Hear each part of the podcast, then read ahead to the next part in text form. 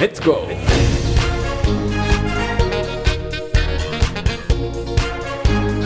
Hablamos de esquí.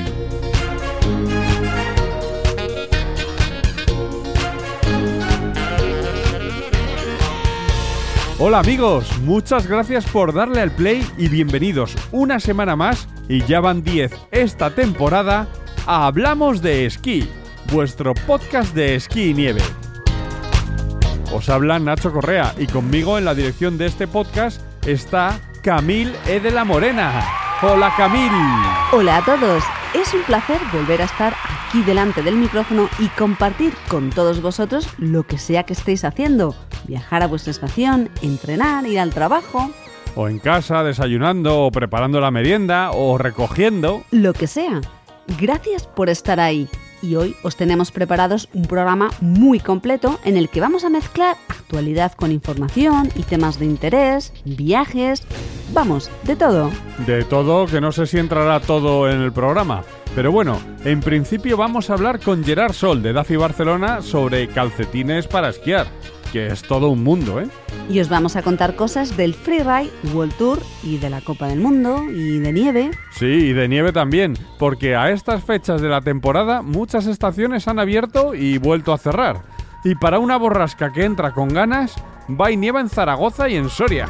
ya le vale. Muy mal por la borrasca, Juan. Ya podía haber afinado un poco más la puntería.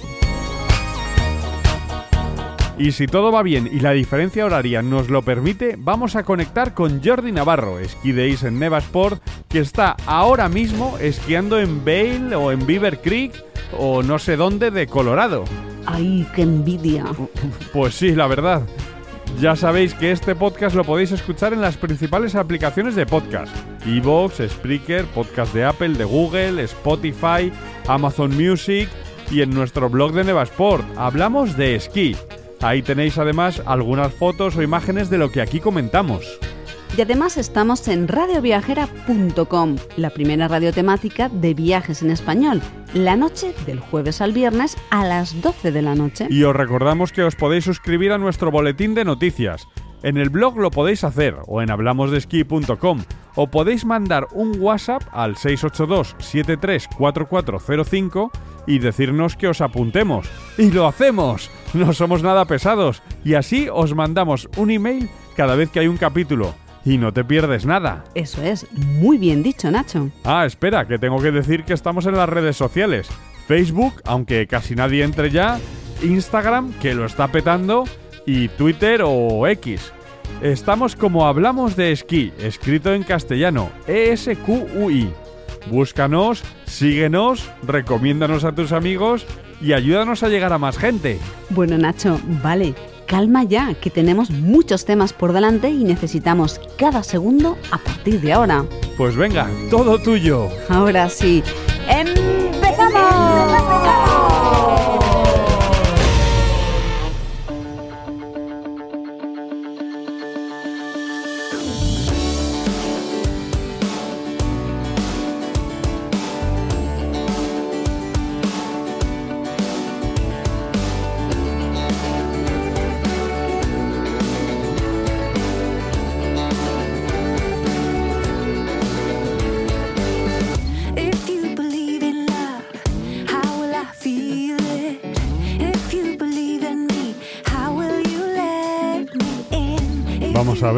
Todo esté ok, que la conexión esté estable, porque empezamos el programa con uno de los momentos más críticos de la temporada, Camil. Sí, es cuando se ponen a prueba las redes, la informática, las telecomunicaciones. Porque saltamos el charco y nos vamos hasta el corazón de las montañas rocosas, en Colorado, para conectar con nuestro esquiador viajero, Jordi Navarro, esquí de Is en Nevasport. Hola Jordi, bienvenido a Hablamos de Esquí. Hola Nacho, hola Camil, ¿qué tal estáis? Hola Jordi, ¿qué te pillamos haciendo ahora?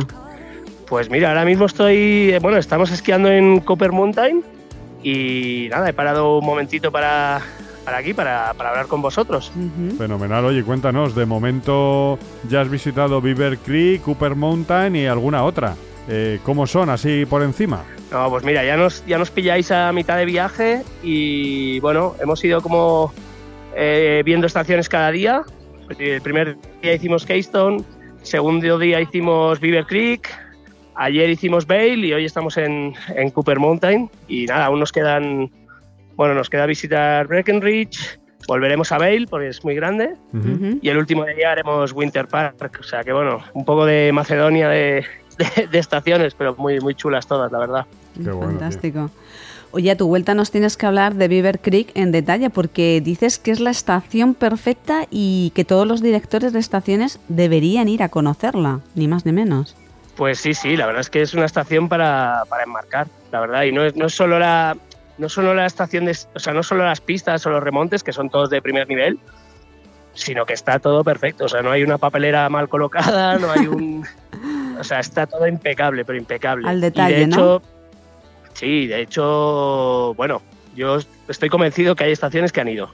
Hay estaciones españolas que han ido y han tomado nota, porque hay ciertas cositas que, bueno, que se parecen bastante. O sea, pero bueno, Que las has visto tú ya, ¿no? Sí, sí, sí. Digamos que, por ejemplo, hay un telecabina, un huevo en, en Beaver Creek y son todos de color gris, ¿no? Sí.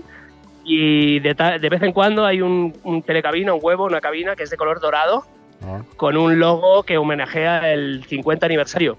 Pues bueno, hay cierta estación española que para mí es la mejor, que lo tiene igual, lavadito. Y dudo que sea, dudo que sea casualidad, la verdad.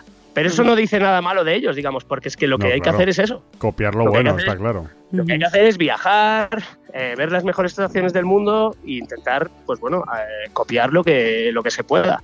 Oye, ¿y qué os ha pasado en una bajada para expertos? Habéis enseñado a los locals cómo se esquía aquí, ¿no? Bueno, esto ayer, la verdad es que ayer nos metimos en alguna complicación, porque ayer estuvimos en Bale, que Bale es una estación gigante, pero bueno, de hecho por eso la vamos a hacer en dos días, por eso. Y nada, nos, un compañero de viaje se encaprichó de una, de una bajada, hay que ir a hacer esto, hay que ir a hacer esto, hay que ir a hacer esto. Y una, una pista que se llama Prima Corniche, que lo de Corniche pues ya te da alguna pista, ¿no? De la cornisa. Sí. En la entrada hay unos rótulos de, oye, esto es solo para expertos y tal, y nada, todo eran risas, ¿sabes? Haciéndonos fotos ahí. Y claro, cuando, cuando nos metimos dentro, pues la verdad es que, claro, la cosa se complicó. De hecho, eh, nos encontramos un monitor de esquí que nos dijo, oye, ¿sabéis lo que estáis haciendo? Y nosotros, sí, sí, claro, hombre. No vamos a saber lo que estamos haciendo. Si venimos del Pirineo, ¿tú qué sabrás? Y, y la cosa se, se complicó bastante, pero bastante. Y la verdad es que sin saberlo, porque no lo sabíamos, luego nos dijeron que eso era la, la pista más radical y con más pendiente de todo Bale. Que no es una estación difícil, digamos, o sea, es una estación muy, muy llevadera. Sí. Pero claro, fuimos a petar a, a lo peor. Pero bueno, bajamos, bajamos, que coño, que tenemos, tenemos nivel, Hombre, somos claro. europeos. Sí, sí, sí, ahí. Oye, Jordi, eh, pero todo no ha sido un camino de rosas, ¿no? Porque te llevaste una buena sorpresa con la facturación de los esquís. Cuéntanos, ¿qué pasó? Sí, la verdad es que bueno, nunca uno aprende suficiente ¿no? en esto de los viajes y, Y llevas unos cuantos. Sí, sí, sí. Pues cuando miramos los vuelos, pues simplemente miramos el que nos salía mejor de precio o el que enlazaba mejor y tal. Y nada, y compramos los vuelos con Lufthansa, que no sé, o sea, que no, no era, no era aerolíneas mata las cañas. Sí. Y, ostras, nos llevamos la sorpresa que cuando quisimos reservar la facturación de, de los esquís, eh, nos cobraban 250 euros por trayecto, digamos. O sea, 500 euros. Y claro, Hostia. Claro, eso era, era exagerado. Y es algo que no acabamos de entender, la verdad, porque Lufthansa, por ejemplo, cuando viajes por Europa, eh, llevar los esquís es gratuito. Y por lo, lo que sea, pues para llevarlos a Estados Unidos te cobran eso, 500 euros, que me parece una pasada. O sea que bueno, al final optamos por el alquiler, que nos sale por menos de la mitad. Y al final, pues bueno, mira, también tiene su, su parte cómoda, ¿no? Digamos. O sea que bueno, eh, que la gente lo revise, digamos, antes de, antes de comprar vuelos, pues mirar eh, qué cuesta llevar esquí. Claro, o sea, que has alquilado allí entonces, muy bien, ¿no? Sí, sí, hemos alquilado aquí. La verdad es que, bueno, tienen material eh, perfecto, digamos, o sea, todo bien. ¿no? Puedes cambiar. el- anchotes, claro. Sí, esquís anchos, los puedes cambiar cada día si quieres. Bueno, el servicio, el servicio es excelente, la verdad. Ujú. Oye, ¿y qué tal se conduce la pickup esa que tenéis? Que parece como un tanque. Sí, sí, es un, es un pequeño utilitario. Es un Un pequeño, pequeño utilitario. utilitario. Sí, sí, sí. La verdad es que es, es gigante. eh, es muy cómodo porque al final, como somos ocho, pues metemos todos los trastos detrás en la, en la caja, digamos, y la verdad es que es muy cómodo. Eh, pero bueno, la verdad es que son coches que no, no van bien, digamos. O sea, para conducir, digamos, ¿no? Para ir por autopista y tal, son como barcas. Lo que pasa es que, bueno, ellos van así, ellos todos van con eso. Pensar que si alguien ha visto las fotos de lo que hemos alquilado, que eso en España sería el coche más grande que habéis visto, Sí. aquí es un coche normal. O sea, aquí la gente va con unas cosas exageradas, pero exageradas. No sé, yo el coche que llevamos en Barcelona no lo aparco, no sé dónde lo metería, la verdad. Y por los... Sí, hay calles que no cabe, ¿no? Hay puertos de montaña tampoco. Seguro, seguro. Pero bueno, yo qué sé, ¿no? Es divertido, pues puestos a alquilar, pues alquilas algo típico de aquí. Claro. Bueno, sobre la dieta mejor no te pregunto mucho. A nivel gastronómico ya he visto que habéis ido al Wendy's. ¿Sigue habiendo Wendy's en Estados Unidos? Sí, sí, Wendy's es un, es un clásico. Fue lo, lo primero que hicimos al bajarnos del avión fue irnos a un, a un Wendy's. O sea, es espectacular. Lo que pasa es que, claro, eh, bueno, veremos cómo llegamos, porque igual hay que cambiar toda la ropa de esquí por una talla más. Porque, claro, la cosa se complica. La verdad es que es, es complicado, ¿eh? Es complicado. Ayer uno del grupo hizo la prueba, fuimos a cenar a un restaurante, hizo la prueba y dijo, no, no, yo hoy quiero una ensaladita y tal. Y claro, trajeron una ensalada que casi era peor que, que la hamburguesa que me tomé yo. Pues Claro. claro. empiezan a echarle cosas a la ensalada y dices, bueno, pues no sé, pues eh, casi que me como la hamburguesa, que al final termino en lo mismo, ¿sabes? No, muy mal. Eso sí que, eh, bueno, mal no, mal no, pero bueno, es lo que es, ¿no? Tampoco... Y en un supermercado de por allí, lo chungo es encontrar patatas fritas así a secas, ¿no? Sí, sí, a mí eso me encanta. O sea, yo creo que solo vengo a Estados Unidos para, para darme vueltas por los supermercados. Me parece espectacular. Allí tenemos, yo qué sé, seis sabores ¿no? de, de patatas y al final es verdad que yo creo que el 90% de la gente compra la patata normal, ¿no? La que, coño, la que tiene gusto a patata. Hmm. Aquí las patatas es, o sea, una, una hilera entera, o sea, una, un carril entero de patatas con sabores eh, súper extraños. O sea, la verdad es que no tiene ningún sentido. Pero bueno, es divertido de ver, es gracioso, está guay. Tenemos unas preparadas que compré especialmente de jalapeños con lima. ¡Hala! Imagínate qué fantasía. Eso tiene que estar buenísimo. Sí, sí, riquísimo. Venga, ponnos los dientes largos. ¿Cómo está la cosa de nieve y qué calidad tiene por allí? Pues la verdad es que está espectacular. O sea, si fuese por mí, o sea, estamos teniendo demasiado buen tiempo. O sea, pero eso yo, porque a mí, yo qué sé, yo prefiero que ver mal tiempo, que nieve, etcétera, etcétera. Pero claro, en realidad para disfrutar del viaje está haciendo un tiempo espectacular. Y la semana pasada nevó mucho, Qué bien. con lo cual las condiciones son buenísimas. Y la nieve, claro, es que la nieve es que no tiene nada que ver. Es que parece que estemos haciendo deportes distintos. Claro, es que aquí estás esquiando, claro, las temperaturas ayudan mucho. Ahora mismo hace un sol espectacular aquí en Cooper Mountain, pero estamos a menos 12 grados. Entonces, Menos 12. Ujú. sí, pero claro, y es, y es, un, es una temperatura buena aquí, ¿eh? Porque claro, aquí se ponen rápido a menos 20 y, y ya está. Y para ellos es cuando empieza a hacer frío.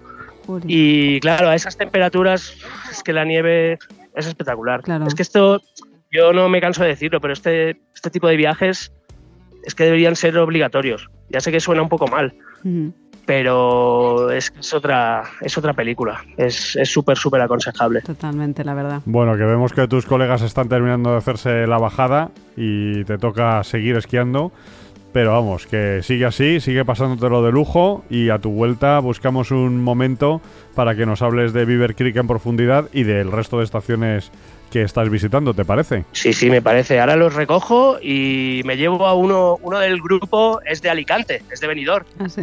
Y ahora me lo llevo por sorpresa, que no le he dicho nada, pero aquí en el bowl de, de Cooper Mountain hay una pala que se llama Alicante. Y, y me lo llevo para allí para hacerle una foto al menos. Y es una sorpresita que le tengo. Ah, Y de hecho se llama Alicante por nuestro Alicante. O sea, no es, no es una casualidad, digamos, eh, no, se llama Alicante por nuestro Alicante. Uy, Porque esto era una zona minera sí. y los mineros que se instalaron aquí eh, venían de Alicante. Hostia, qué curioso. Sí, sí. Y entonces le pusieron el nombre a esta pista en honor a, a nuestro Alicante, digamos. Y ahora me lo llevo para allí. En fin, cosas de estas que me gustan y buscar. Sí, sí. no, Genial, no. lo único si encuentras alguna pista que se llame cornisa de la muerte extrema y cosas así, pues ir con cuidado, ¿eh? Sí, sí, vigilaremos, vigilaremos. No, no sufráis. Bueno, estaremos de vuelta, seguro. Fenomenal, Jordi. Pues pasadlo muy bien y hasta la próxima. Venga, va, un abrazo a todos. Un saludo, adiós. Un abrazo, hasta luego.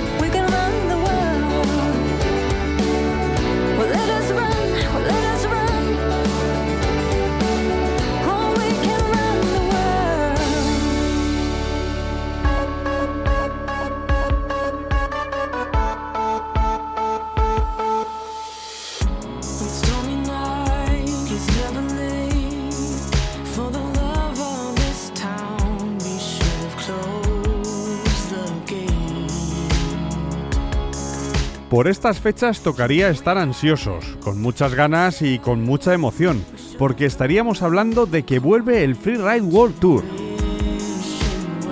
El pasado 17 de enero, de hecho, tuvo lugar la presentación a la prensa de la prueba de Vaqueira, que hubiera sido la tercera edición del Freeride World Tour Pro en la estación del Valle de Arán.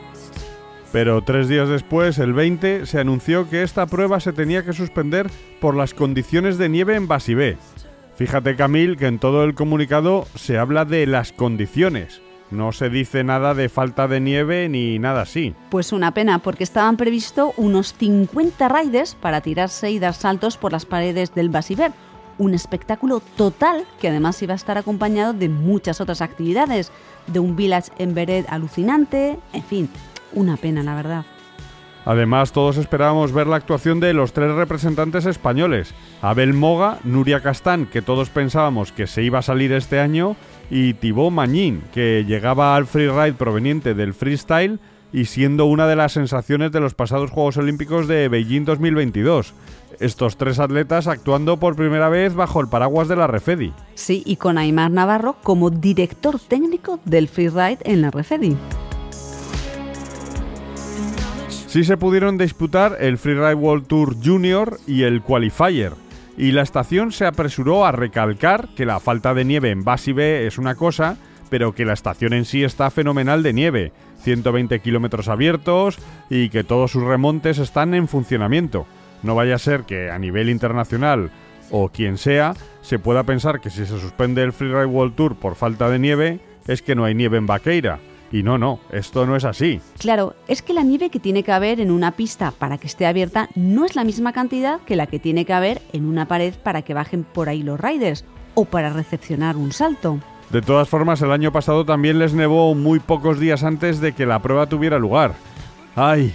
Es que esta temporada la cosa está complicada. Y la organización decidió cancelar la prueba para garantizar la seguridad de los atletas. Y esta prueba no será reemplazada por otra de cara a puntuar para clasificarse para las finales. El próximo enero, esperemos que sí, volverá el Freeride World Tour a Vaqueira. Y con muy buena nieve. Esperemos que sí.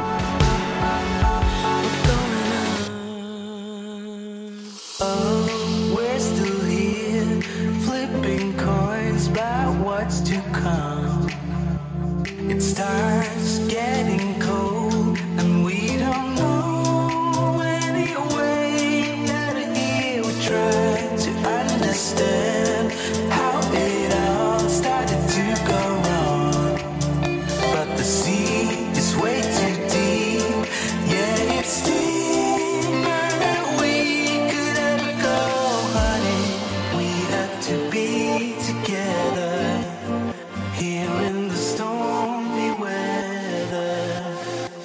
Esta temporada estamos todos como locos mirando al cielo esperando el día en que caiga nieve. Pero nieve en grandes cantidades. Y la pudimos ver la noche de Reyes, que ha sido la mejor nevada de la temporada. Sí, pero también la han podido ver el pasado viernes en Zaragoza y en Soria y en algunos puntos de la A2, por ejemplo. Sí, aunque no llegó mucho a Pirineos. No, y para comprender un poco más el porqué de esto, ya estamos en comunicación con Joseba Ona, conocido en Twitter y en Instagram como La Meteo por Joseba. En Twitter, arroba Meteoformigal. Y en Nevasport por su blog La Meteo por Joseba. Hola Joseba, bienvenido a Hablamos de Esquí. Muy buenas tardes. Bueno, Joseba, la borrasca Juan, así la han llamado. Ha sido una borrasca que ha pasado rápido, pero que todos los que os dedicáis a mirar los modelos de predicción teníais claro que venía y que iba a dejar nieve en sitios muy concretos. Cuéntanos, ¿cómo ha sido? Bueno, pues sí, a ver, la, la borrasca Juan se empezó a intuir el lunes, martes, que se formaba en el suroeste de la península muy rápido y se metía sobre el centro de la península. La duda era dónde se iba a situar exactamente. Son borrascas que son muy, muy pequeñas, vamos a decir, que abarcan muy poca zona entonces, en función de dónde se colocaba, pues las precipitaciones iban a, a darse en un sitio o en otro. El martes, algún modelo intuyó que esa borrasca se situaba algo más al norte y justo en el todo ese pedazo de masa fría que ha habido, que ha estado retenida toda la semana pasada en el norte y centro de Europa, mientras aquí nos comíamos nuestros suroestes templados con lluvia, Sí. pues eh, con esa misma, la borrasca que nos afectó durante el martes, miércoles, jueves, que fue la que dejó lluvias fuertes, esa cruzó hacia, hacia Francia para unirse con las borrascas de- del norte. Ujú. Entonces abrió un el pasillo ese del norte, consiguió descender hasta, hasta la península. Al entrar la borrasca Juan, ahí había dudas de si la masa húmeda que traía esa borrasca iba a conseguir ascender más de, de latitud o no. Y claro, entraba la masa fría por el Cantábrico y esta masa más templada y húmeda desde el sur. El sitio donde se iban a producir las nevadas más intensas, vamos a decir, a cotas más bajas, era en el sitio justo donde esas dos masas iban a interaccionar. ¿vale? Donde se mezcla el aire frío que, que venía en este caso del norte y el aire más templado y húmedo que venía del sur. Sí. Claro. El martes, el modelo europeo metía esa interacción de las masas un poco más al norte y al oeste y lo que hacía era que dejaba eh, nevadas en cotas bajas, incluso más al noroeste, y en Pirineos dejaba eh, cotas, vamos a decir, medias de 1400, 1500, pero, pero metía una nevada bastante intensa Sí. algo así como lo que vio la semana después de Reyes, que luego se quedó en nada también. Ya. Ujú. Sí. ¿Qué pasó? Pues que esa borrasca al final se situó unos 200 kilómetros más al sur y como es una, era una borrasca con un núcleo muy pequeño, su radioacción no era muy, Muy grande. muy ¿no? grande, vamos a decir. Entonces, eh, al situarse un poco más al sur, la masa fría de, de que entró por el Cantábrico consiguió entrar algo más, masa fría y más seca. Sí. Entonces frenó las precipitaciones que venían del sur, las dejó frenadas eh, un poquito más al sur. Interaccionaron esas dos masas en la zona de Zaragoza, la Ribera de Navarra, Soria, y ahí es donde realmente pues se lió, se lió. Y el Pirineo se quedó con una masa mucho más, más fría, pero seca. Claro. Pues en Pirineos nevó pues 5 o 10 centímetros en los sitios más afortunados y en otros como más hacia la zona occidental pues prácticamente blanqueó, Claro. Sin más. Sí, lo, lo sorprendente, claro, es que dices, bueno, en Sierra Nevada algo cayó, pero tampoco es que cayera la del pulpo. No, no, Y- la, la ibérica también nevaría algo Claro. y el sistema y sí, central muy poquito, pero donde cayó sí, en Zaragoza, que tiene una altitud de 200 metros, o sea que tampoco es que esperes grandes nevadas, ¿no? Y Zaragoza, La Mm, Muela, no. Soria, eso es. y se queda, Pero que- como tú dices, frenado, o sea, se queda ahí parado Sí, la, la- se queda- precipitación. Se queda ahí frenada y luego durante la noche ya tiende a retroceder hacia el sureste de la península. Porque avanza la masa, la masa fría, al final consigue avanzar algo más y vamos a decir que el viento empieza a soplar del norte y lo que vuelve a hacer es mandar esa inestabilidad hacia el sureste, a la vez que la borrasca también va perdiendo punch. Ya. Y luego ya, ya viste, ya sábado frío anticiclónico claro. y domingo ya no tan frío y anticiclónico. Sí, sí. Sí, a- además lo curioso es que duró súper poco tiempo, nevó mucho el viernes, pero luego el sábado y el domingo fueron días, como comentabas, muy buenas, Sí, todo despejado, ni rastro de la borrasca Juan. Qué rapidez, ¿no? ¿Esto es normal con las borrascas? A ver, eh, hay grandes borrascas que se mueven, que ocupan, tienen mucho más radiación y se mueven más lentas. Y esta que era muy pequeñita, pues la verdad es que sí, que se ha movido, se ha movido muy rápido. Sí, a veces, a veces pasa. La borrasca se fue desplazando para el Mediterráneo rápido, pero lo que os digo, al ser su radiación tan pequeño, Claro. a nada que se desplazó, pues, pues ya no tuvo influencia sobre, sobre la península. claro. Si hubiese sido una borrasca de estas más típicas, que aunque avanza el Mediterráneo, hubiésemos seguido teniendo una entrada de norte, podríamos haber seguido teniendo una entrada de norte potente. Esto nada, se echó el anticiclón encima y fiesta. Ya, y ahora llevamos unos días con calor y anticiclón. La verdad es que cuesta ser optimista con este panorama que estamos teniendo esta temporada. Pues sí, eh, de hecho, pues tenemos el anticiclón encima Mm, y parece que para bastantes días. Además es un anticiclón, podemos decir, de récord en cuanto a, a su dorsal cálida, porque viene acompañado por una dorsal muy cálida en altura, que si normalmente los geopotenciales ah, se suelen situar en altura a 5.500 metros, se van a situar a 5.900. Ujú. Y encima son tempera- con temperaturas altas. Entonces lo que vamos a hacer- a tener es unos menos 13 grados a casi 6.000 metros de altura. Lo cual eleva la ISO 0 el miércoles y jueves casi a 4.000 metros, en pleno mes de enero. O sea, no, no he entendido nada, pero vamos, entiendo que es malísimo eso, ¿no? O sea, que vamos a tener eh, un anticiclón, pero las temperaturas van a ser más negativas a, a No, mucha más. No, Más no. altas. Eh, vamos a tener un anticiclón con temperaturas muy altas. Vale. Esas temperaturas de menos 13, estaba hablando de 6.000 metros de altura. Vale. ujú. A 1.500 metros vamos a tener el miércoles y el jueves probablemente 15 grados positivos. ¿Y se va a Oh. dar esa inversión térmica que suele darse cuando tenemos un anticiclón? Sí, se va a dar esa inversión térmica, pero mm, tampoco va a haber heladas muy fuertes en los valles. Vale. Y estamos hablando de que a 2.000 metros miércoles, jueves podemos tener 11-12 grados perfectamente. Y, y una pregunta, eh, Sí. estando en la época del año en la que estamos, en la que el sol no nos pega tan fuerte, sino más lateral, aunque tengamos Sí. esos 15 grados de temperatura, podemos esperar calor, pero no ese deshielo quizá típico, esas temperaturas, o cómo pega el sol típico en, la- en abril o en primavera, para que no se Eh, produzca el deshielo en las pistas. Por suerte, por suerte, lo- es lo que tú comentas, que el sol todavía no está bastante horizontal.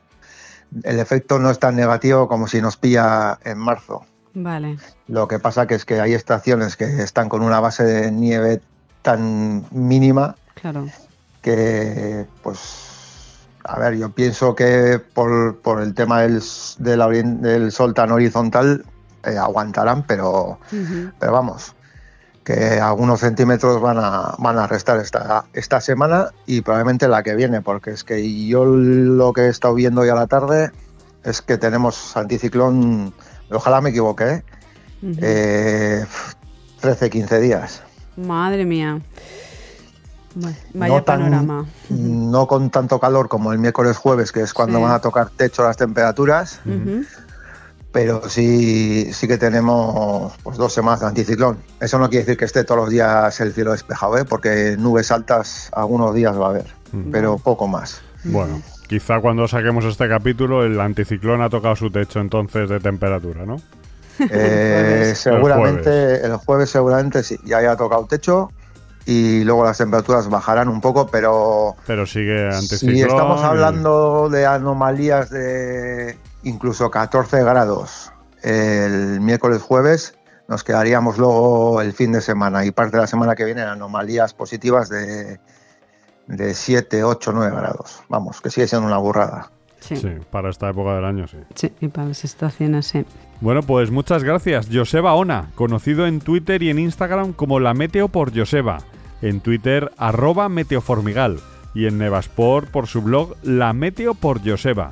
Gracias por contarnos estas cosas de las borrascas, que así nos sirve para entender un poco el porqué de lo que está pasando esta temporada. Pues nada, gracias a, a vosotros por contar conmigo. Y os invitamos a visitar las cuentas de la Meteo por Joseba o el blog de Nevasport para estar al tanto de las predicciones que hace, que son muy atinadas. Gracias, Joseba. Y hasta otra. Nada, gracias a vosotros.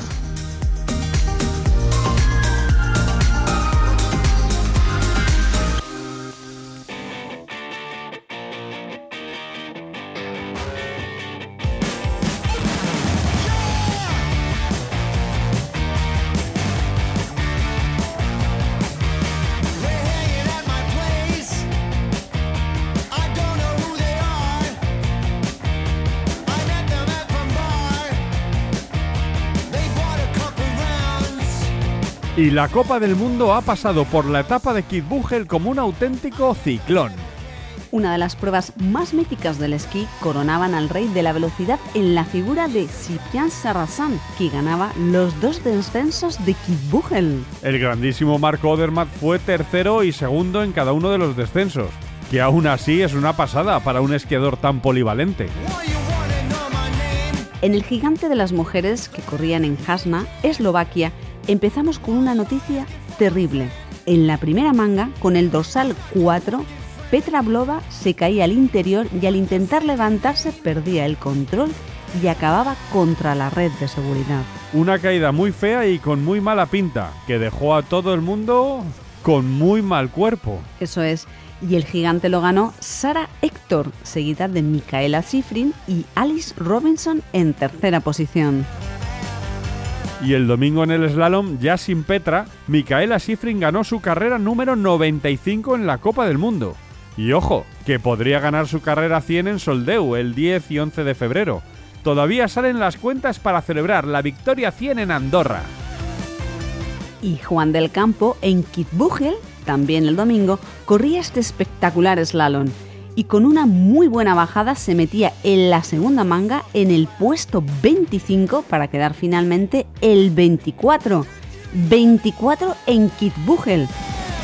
Fenomenal, ¿eh? Tanto Kim Salarik como Engero Garay no pudieron acabar la primera manga. Y en Slatmin, el martes, Albert Ortega con el dorsal 67 se metía en la segunda manga. ¡Qué pasada de bajada y qué emoción! Eso es, del 67 al puesto 29 en la primera manga. Una barbaridad de bajada. Y además, historia en el esquí español, porque esto no sucedía desde 1973 con Paquito Fernández Ochoa. Camil, lo que pasa es que si queremos hablar de datos precisos y de hitos históricos, necesitaríamos el comodín de nuestra enciclopedia del esquí, Luis Bobillo, también conocido como Bobipedia. ¿Y cuánto le echamos de menos? Pues para matizar este dato y dar alguno más, es para nosotros un honor volver a dar la bienvenida de nuevo. Hablamos de esquí a Luis Bobillo. Hola Luis. Hola, hola, hola, hola, ¿cómo estáis? Eh, hola Nacho, hola Camil, ¿qué tal? ¿Qué tal? Joder, ¿cuánto tiempo? Pues sí, ¿Cuánto te cuánto- echamos de menos, Luis? Exactamente. Bueno, aquí seguimos, aquí seguimos. Nos alegramos mucho. Pero cuéntanos, ¿qué datos nos puedes decir sobre este hito histórico de Albert Ortega? Pues sí, eh, bueno, lo primero, eh, efectivamente me sorprendió que tanto en televisión como luego en varios sitios he visto que han referenciado el, el hito de Albert al hecho que en el año 73 eh, Paquito Fernández Ochoa quedó noveno en un slam gigante, como que fue eh, es la anterior vez en la que un español ha conseguido pasar a la segunda manga y por tanto completar la competición en un slalom gigante. Total, que bueno, pues nos pusimos a buscar y efectivamente en el año 73 en Meyer eh, hubo una prueba de Copa del Mundo donde Francisco Fernández Ochoa quedó el noveno en un slalom gigante. Sí. Y desde entonces, pues no ha habido nadie más. Sí que ha habido buenos resultados en, en la Universidad de Invierno, por ejemplo, Carlos Salvadores, en la Olimpiada de Sarajevo, por ejemplo, Jorge Pérez, pero en pruebas de Copa del Mundo de slalom gigante, desde el año 73, efectivamente nadie, hasta Alberto Ortega, había conseguido pasar a la segunda manga y, por tanto, completar la prueba. En masculino, ¿verdad? En masculino, efectivamente. En femenino sí que tenemos mejores referencias, tanto en descenso como en, como en slalom gigante, con Blanca, con Carolina. Claro que sí. Bien, entonces confirmado el hito histórico de Albert Ortega en Copa del Mundo. Pero también nos querías comentar algo sobre los tiempos de aquella carrera de Medvedev en 1973 y la de ahora de Slatchmin. Sí, efectivamente. Mira, sorprende muchísimo para que nos hagamos una idea de lo que ha subido el nivel competitivo en el esquí alpino. En aquella prueba de Medvedev, los 10 primeros estaban separados por una diferencia de 4,2 segundos entre el primero y el décimo. Paquito quedó a 3,8. El primero fue Henri Duvillard, un francés buenísimo de esa época, bueno, nacido en el año 47, ya era mayor para, para aquellos tiempos, en el 73, pero, pero seguía, seguía ganando. Y había gente buenísima en esa competición, como Piero Gross, David Zwilling, Hans Hinterser, eh, bueno, gente buenísima. Paquito quedó en el noveno y en los 10 primeros estaban en 4,2 segundos. Bueno, pues... Joder, cuatro segundos, ¿eh? Claro, actualmente es otra cosa. Bueno, a ver, mm, datos. Eh, en ese mismo intervalo de 4 segundos, Sí. ayer, en el gigante de, de Sladmin, se metieron 26 corredores. O sea, en 1973 10 corredores en 4 segundos y en 2024 26 corredores en 4 segundos. Efectivamente, 26 deportistas se han metido en 4 segundos. Es decir, la diferencia de tiempo entre eh, Marco Odermatt, que finalmente ganó la competición, y Alberto Ortega ha sido de 4,7 segundos, que es prácticamente la misma diferencia que hubo entre el primero y el décimo hace eh, es- esos años, el año 73. Es decir, está carísimo meterse a- en una prueba de Copa del Mundo eh, eh, entre los primeros, o sea, las diferencias son mínimas. Un, un mínimo error, irse un poco en una puerta y, y te quedas, te quedas fuera. Sí, sí. Te quedas fuera. Bueno, de hecho, fíjate, eh, primera manga. Albert hizo un minuto 07.51. Sí. Bueno, pues por delante de Albert, en, en- en un segundo había 10, 10 eh, corredores. Claro. Y por detrás de él, en un segundo había 23. Es decir, que en una horquilla de dos segundos en la primera manga había 34 corredores. O sea, clasificarse para la segunda manga es dificilísimo. Dificilísimo. Por eso creo que lo de Albert tiene un mérito enorme, porque te vas un poquito atrás y te has quedado fuera, pero no un puesto, te has quedado fuera 20 puestos. Es una cosa tremenda. La verdad, las diferencias hoy en día son, son, son mínimas. Por eso pasar a la segunda manga es todavía más hito, ¿no? Efectivamente, es un, es un exitazo. La verdad es que estar en Copa del Mundo ya es difícil, meterse en una segunda manga hoy en día con el corte eh, en 30 deportistas es aún más difícil. Y vistas las diferencias, más todavía. Claro, y finalmente encima Albert Ortega terminó en el puesto 27, que sigue siendo Correcto. entonces súper histórico. Correcto, quedó en el puesto 27, suma sus puntos y bueno, esperemos que siga adelante Albert, porque ya tenemos eh, eh, esquiadores en, slalom, esquiadores en, en slalom gigante y haciendo resultados en Copa del Mundo. Esto es bastante, bastante bueno en conjunto. Pues genial, Luis. Muchas gracias por esta puntualización y este aporte a nivel de estadísticas históricas y actuales. Y estaremos encantados de volver a recibirte en cuanto tengas un ratito. Bueno, a ver si a ver si dejo un poco de tiempo. Pero, Bueno, lo primero que tiene es nevar. Ojalá estuviera más ocupado esquiando, pero de momento tiene que nevar más, ¿vale? Pero nos veremos, nos veremos, seguramente. Claro que sí, Luis. Un abrazo. Un abrazo a todos, venga.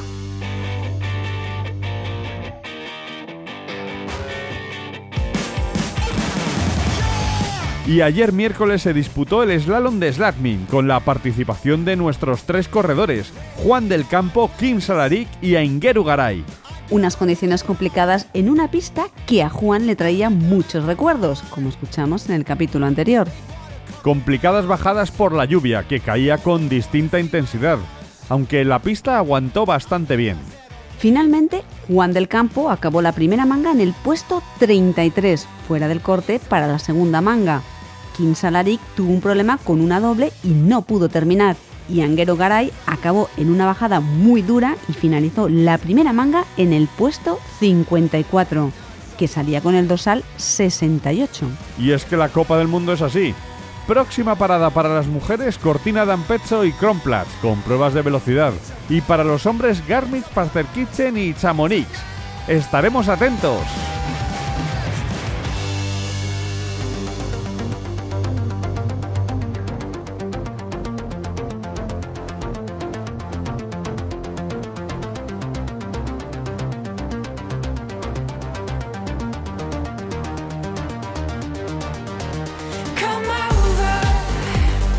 Camil, una pregunta, tú que siempre estás enterada de todo. ¿Yo? ¿Eh, ¿Enterada de todo? Bueno, no sé, me encanta la tecnología, sus gadgets, trasteo con las redes, hago mis pinitos con la inteligencia artificial, pero no sé si lo sé todo. Quien lo sabe todo son los youtubers. Sí, bueno, seguro que de alguna forma me puedes ayudar. Mira, es que tengo que hacer un regalo de esquí y mi presupuesto no me da para un traje o unos esquís o botas. Y, y es que no se me ocurre qué. Ah, pues mira, el otro día estuve en Daffy Barcelona, en la tienda de Gerard Sol, y estuvimos hablando de calcetines de esquí. Porque aunque no te lo creas, no le damos la importancia de vida a los calcetines cuando tenemos que elegir la ropa técnica que necesitamos para ir a esquiar. Así que, ¿te parece que contactemos con él? Genial, siempre es un placer hablar con él, porque no hay día que no aprendamos algo. Ya estamos en comunicación con Gerard Sol, de Daffy Barcelona. Hola Gerard, bienvenido a Hablamos de Esquí. ¿Qué tal? ¿Cómo estáis? ¿Cómo va todo? Hola Gerard. A la hora de elegir calcetines de esquí no es solo un tema de colores, ¿verdad? Podemos encontrar muchos modelos y tipos en tu tienda, ¿es así?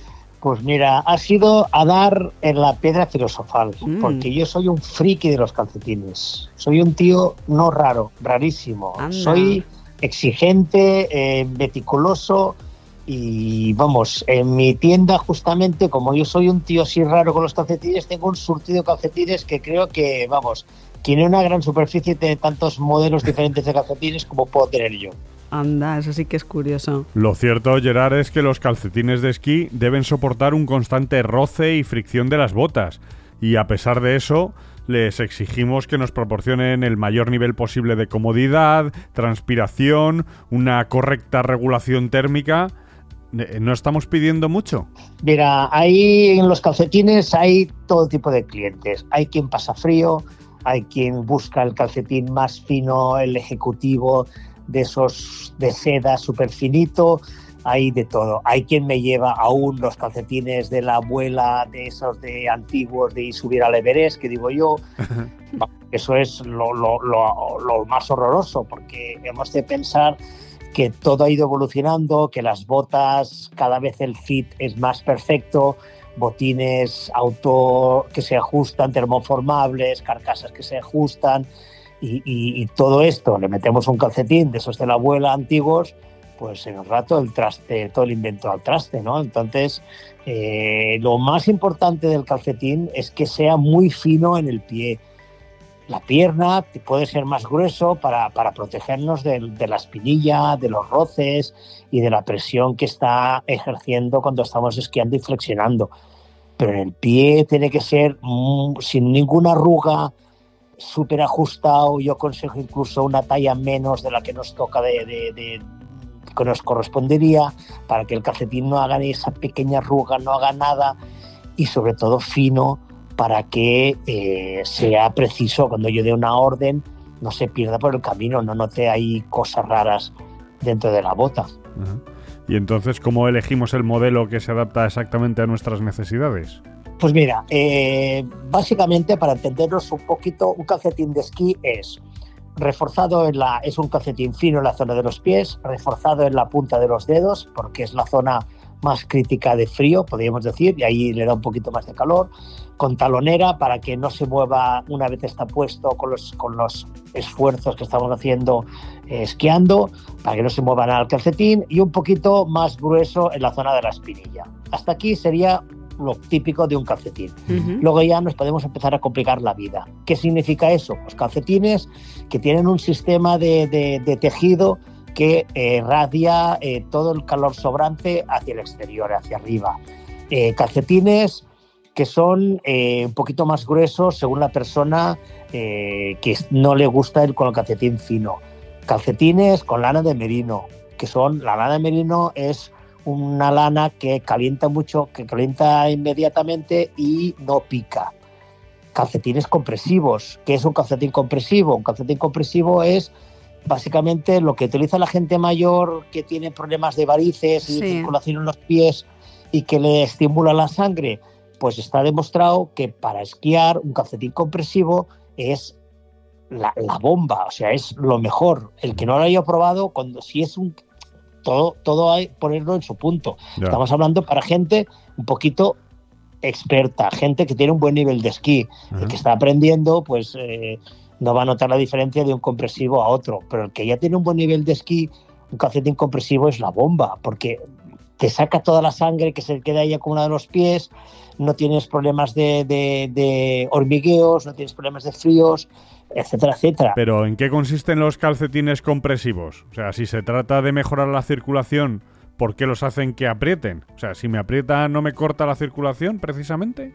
No, porque lo que hace es activa la circulación. O sea, Ah. esto es como cuando tú haces un viaje largo eh, que cruzas el charco, que te vas a Estados Unidos en avión. Sí. ¿Qué te ocurre? De estar tantas horas sentado, se te duermen los pies. Entonces, lo que tienes que hacer es activar, moverte.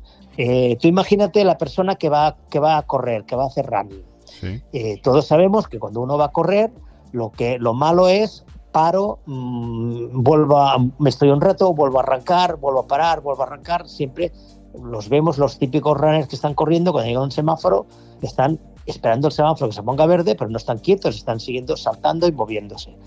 ¿Sí? Sí. Pues ahora imaginemos que estamos esquiando. Cogemos, hacemos una bajada a toda pastilla, a todo lo que nos da nuestro cuerpo, disfrutando a tope y llegamos de golpe en la cola del telesilla, nos sentamos ahí y los pies colgando durante mm, 10 minutos, 15 minutos, depende del telesilla. Mm. Eso es fatal para el cuerpo. La sangre, le hemos exigido al cuerpo un, un esfuerzo brutal, la sangre está allí en los pies y se queda allí. Se queda, entonces es cuando tenemos sensación de frío, sensación de hormigueo, Si encima llevamos una bota muy racing, pues más aún. El calcetín compresivo, ¿qué hará? Nos, nos ayudará, nos aliviará, nos quitará toda esa presión y mandará el riesgo sanguíneo hacia arriba, que es lo mismo que le ocurre a la gente mayor de edad avanzada que tienen problemas de varices, etcétera, y tienen que ir con estos calcetines compresivos. Bueno. Oye, Ahora. Gerard, eh, ¿la compresión que hacen todo el pie y pierna o solo en la pierna? pierna, básicamente. Cuenta que un calcetín compresivo, la talla no se mira por el tamaño del pie, sino por el tamaño del gemelo que tenemos. En función del gemelo que tenemos, le damos un calcetín más compresivo o menos. Porque claro, imagínate una persona que tenga un gemelo muy grande y le damos un compresivo demasiado, Ah, pues, Exacto, el pobre sufriría mucho, ¿no? Sí, sí. Y luego hay calcetines compresivos con lana de merino, porque el calcetín de compresivo, como es muy finito, da un poquito la sensación los días Ajá. De de frío. frío. de 20 bajo cero y tal, pues un poquito de sensación de, de frío. Entonces los hay también con lana de merino para poder ponerlos esos días de paquetón, esos días buenos de, de- de- de nevada. O sea, merino igual a calentito. Bien. Exacto. Me gusta, me gusta eso. Yo aconsejo a todo el mundo que pruebe alguna vez en la vida un calcetín compresivo. Si es un buen esquiador, Lo voy a tener que va- probar, desde luego. Yo de merino. ¿Y qué otro tipo de materiales podemos encontrar en los calcetines? pues mira, luego hay los típicos calcetines de seda. Esto hubo una época que se pusieron de moda. Ahora yo creo que los compresivos se los han comido, pero siguen siendo, es el tipo de ejecutivo Sí. muy finito como, como una media de, de- de mujer, también lo hay.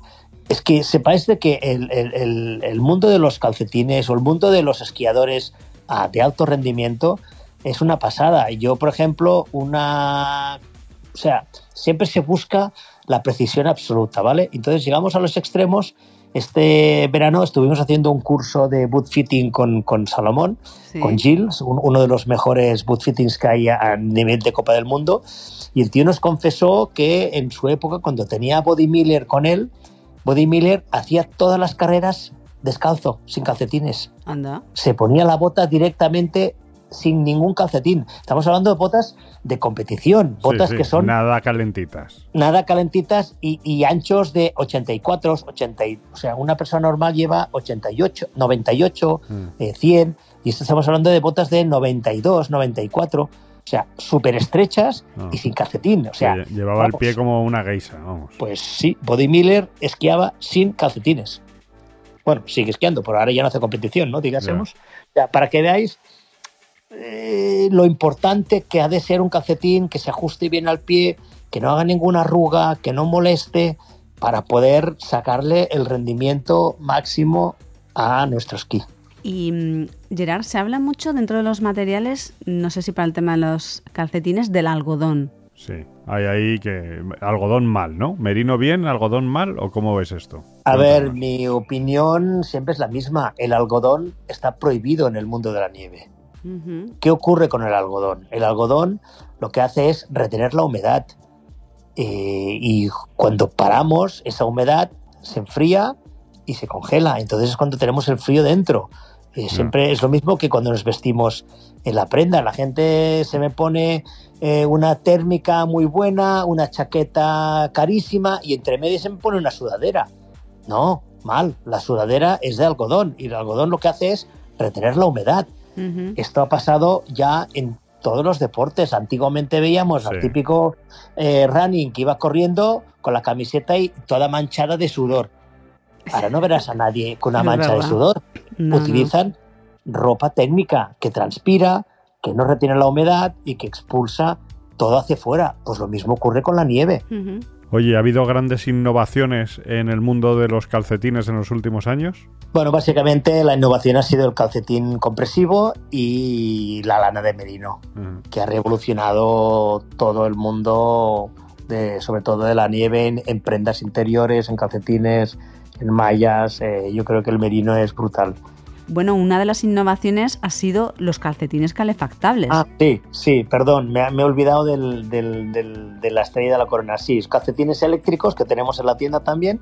Son calcetines que simplemente tienen una resistencia en la zona de los dedos y la zona plantar, que es la zona más crítica, y van con una pequeña batería que se activa por Bluetooth, o sea, tú desde el móvil eh, puedes darle más temperatura o menos temperatura, ponerlo en marcha o apagarlo y así no tienes que estar ni buscando dónde está la batería debajo de la ropa, ni, ni, ni, ni tacteando ni nada.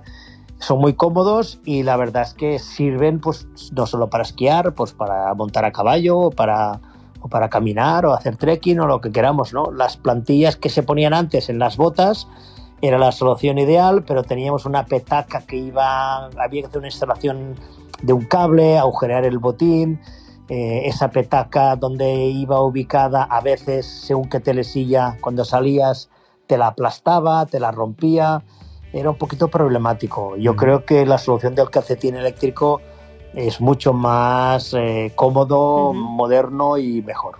Es un tema de riego sanguíneo, ¿eh? o sea, la libre circulación de sangre no tendríamos frío. La sangre cuando se queda acumulada es cuando tenemos frío. Claro. ¿Los calefactables tú no los usas?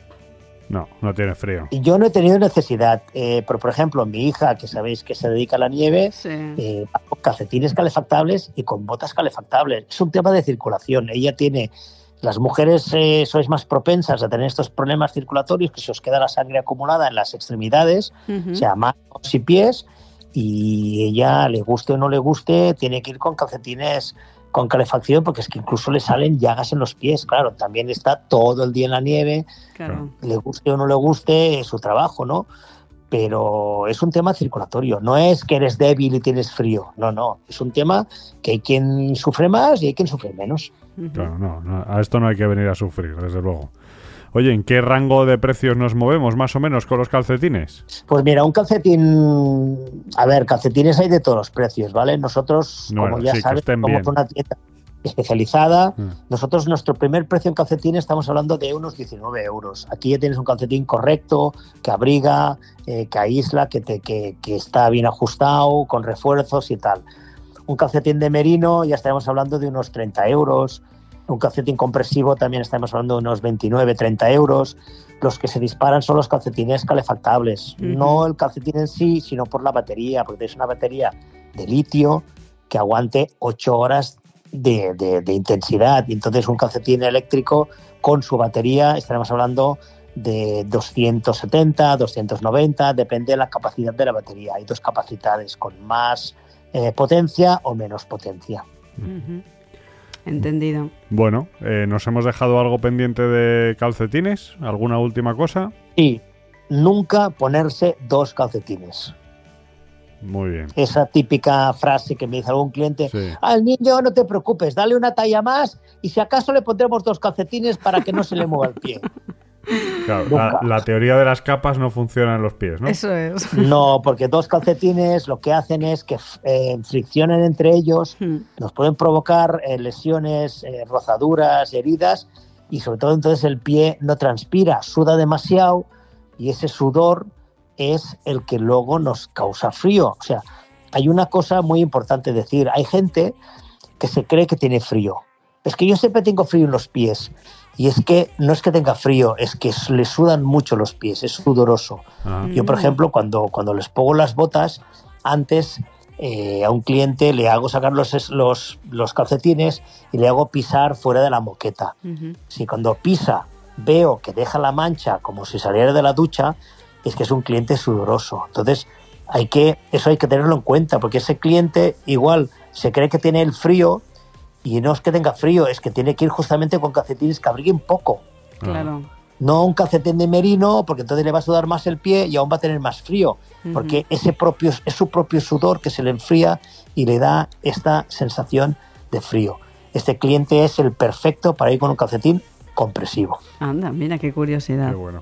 Bueno, pues está claro. Con toda esta información, cada uno que saque sus conclusiones y vea qué tipo de calcetín se adapta más a sus necesidades y gustos. Porque está claro que cada opción tiene su público.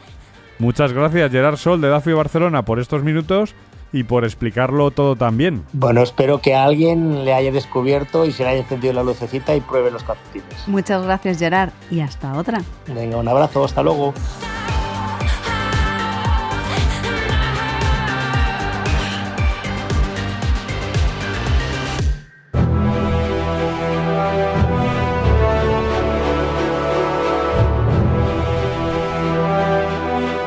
Con esto llegamos al final de este capítulo de Hablamos de Esquí. Muchas gracias por dejarnos acompañarte haciendo lo que estuvieras haciendo y por llegar hasta el final con nosotros. Menudo programa. La verdad es que no pensaba que iba a caber todo esto, pero yo creo que ha estado muy bien y se me ha pasado muy rápido. Espero que a vosotros también os haya pasado igual. A mí sí, da gusto hacer programas como este. Eh, ¿Camil? ¿Qué dices? ¿El qué? Que no te oigo. ¿Que estás ahí, Nacho? No te oigo, Camil. Uno, ¿Estás dos, ahí, tres, Nacho? hola, hola, uno. Y así concluimos nuestro descenso por las laderas nevadas en este episodio lleno de risas y diversión dedicado al esquí. Esperamos que hayan disfrutado tanto como nosotros compartiendo anécdotas y consejos sobre este apasionante deporte invernal. Antes de cerrar, queremos dar un saludo especial a esos héroes anónimos que nos acompañan en cada descenso, los calcetines compresivos. Porque, como todos sabemos, tener los pies felices es clave para una jornada perfecta en la nieve. Pero no se desconecten todavía, queridos oyentes, porque el próximo jueves tenemos algo emocionante para ustedes. Les invitamos a sintonizar nuestro programa especial, donde dejaremos las pendientes por un rato para adentrarnos en el fascinante cruce entre el esquí y el cine. Hablaremos de un documental que nos lleva detrás de cámaras y cimas, explorando la conexión única entre estos dos mundos. Será una velada llena de historias apasionantes, entrevistas exclusivas y, por supuesto, la magia de la cinematografía en la nieve. No se lo pierdan, será un programa que promete dejarles con ganas de más. Gracias por acompañarnos en este emocionante descenso por la montaña y nos vemos en nuestro próximo episodio lleno de esquí y cine. Hasta la próxima semana en vuestro podcast, Hablamos de esquí. Pero, pero bueno, ¿qué ha sido esto? ¿Has escuchado a ChatGPT? Y es que hace lo que quiere. Nos ha cortado el micro y ha despedido ella tranquilamente. Ya, yo no sé qué vamos a hacer. A este paso va a tener su propia sección. Eso si no se queda con el programa entero. Pero lo cierto es que ha despedido muy atinadamente. Y se ve que quiere probar también los calcetines compresivos. Lo que no sé es si con merino o no. A saber, a saber. Y ha acertado con la próxima semana porque hablaremos de cine, de documentales y de esquí. Yo flipo con que sepa eso. Si- no lo sabemos nosotros todavía. Quizá habrá mirado tu WhatsApp o algo. No sé, yo ya no sé nada. En fin, bueno, que ya lo ha dicho ChatGPT. La próxima semana nos volvemos a ver o a escuchar. Pasad muy buena semana. Adiós.